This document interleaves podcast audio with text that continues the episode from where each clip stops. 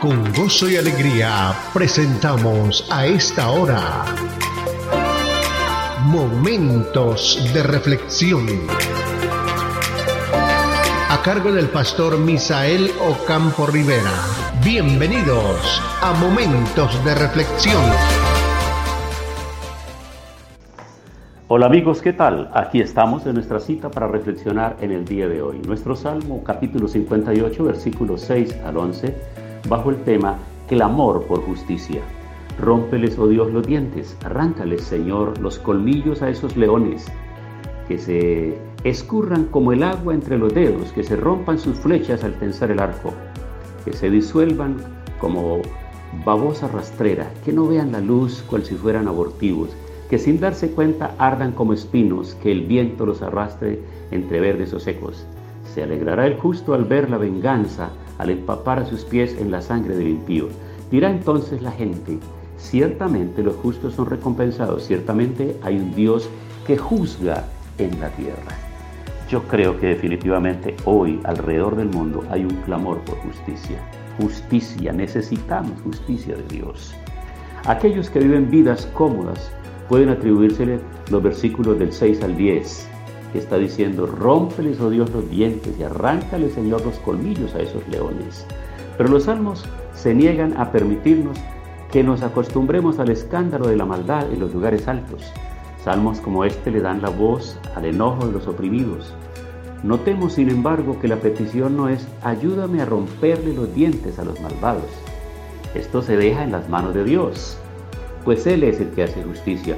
El Nuevo Testamento utiliza un lenguaje similar para lo que sucederá en el día del juicio, según se registra en Apocalipsis capítulo 19, versículo 11 al 13. Pero mientras tanto, no hacemos guerra contra la maldad con espadas de acero, sino con el Evangelio, con la predicación de la palabra. Si hemos conocido la, la maldad, desearemos el juez divino que levante su espada para que nosotros nos abstengamos de hacerlo. Ya que nuestros ojos han sido abiertos, podemos entender la realidad del mundo, leer la realidad del mundo.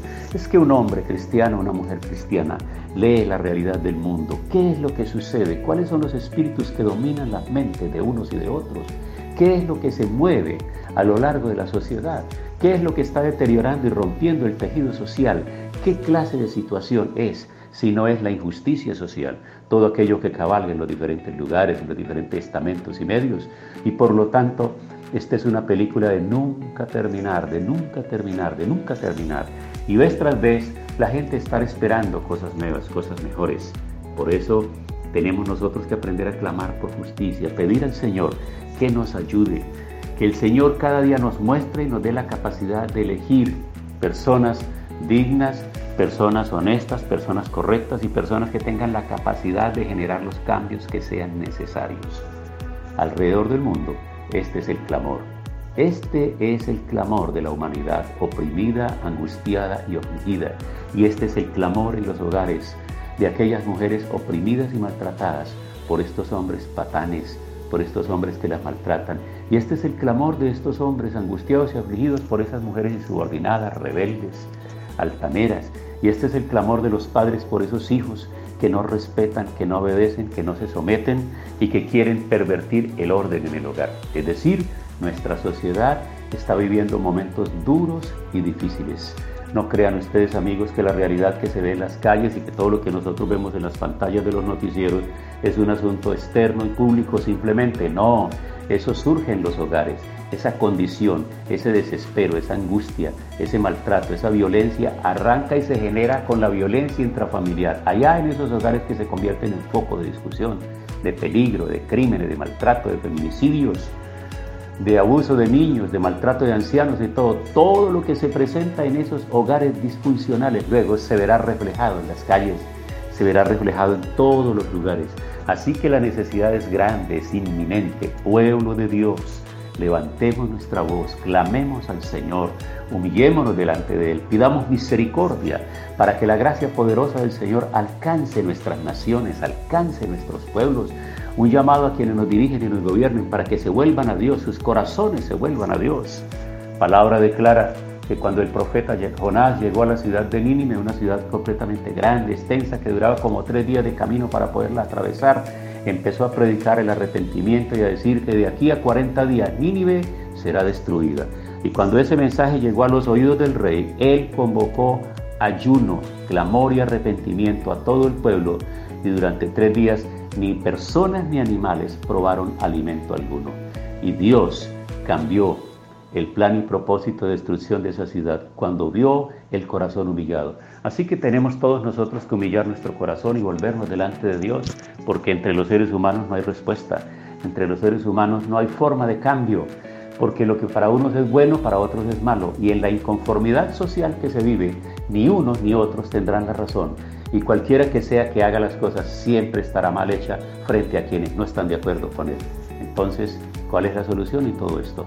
Que el Señor intervenga, sane nuestros corazones, sane nuestros corazones, la paz del Señor llegue a nuestros corazones, podamos tener nosotros sosiego en nuestro corazón, podamos decir como el salmo, el salmista en el Salmo 42, como el siervo brama por las corrientes de las aguas, así clama por ti, oh Dios, el alma mía. Necesitamos volvernos al Señor.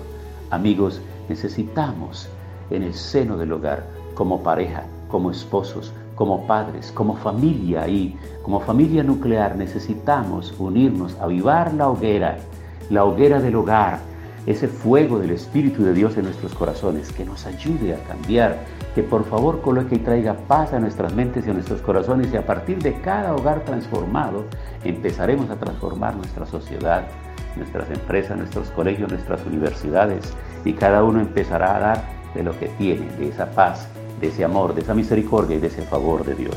Acompáñame a la oración en el día de hoy. Padre, tu palabra es verdad y hoy nos estás desafiando a través de ella. El salmista nos invita a clamar por justicia.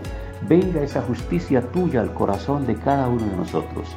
Podamos sentir tu mano poderosa guiándonos y dirigiéndonos. En medio de tanta confusión, el Espíritu de Dios traiga paz a las mentes y a los corazones. En el nombre de Cristo Jesús. Amén pasó nuestra cita diaria. Momentos de reflexión. Momentos de reflexión. Si este tema y la oración han sido de bendición, compártalo con sus contactos para que ellos también sean edificados.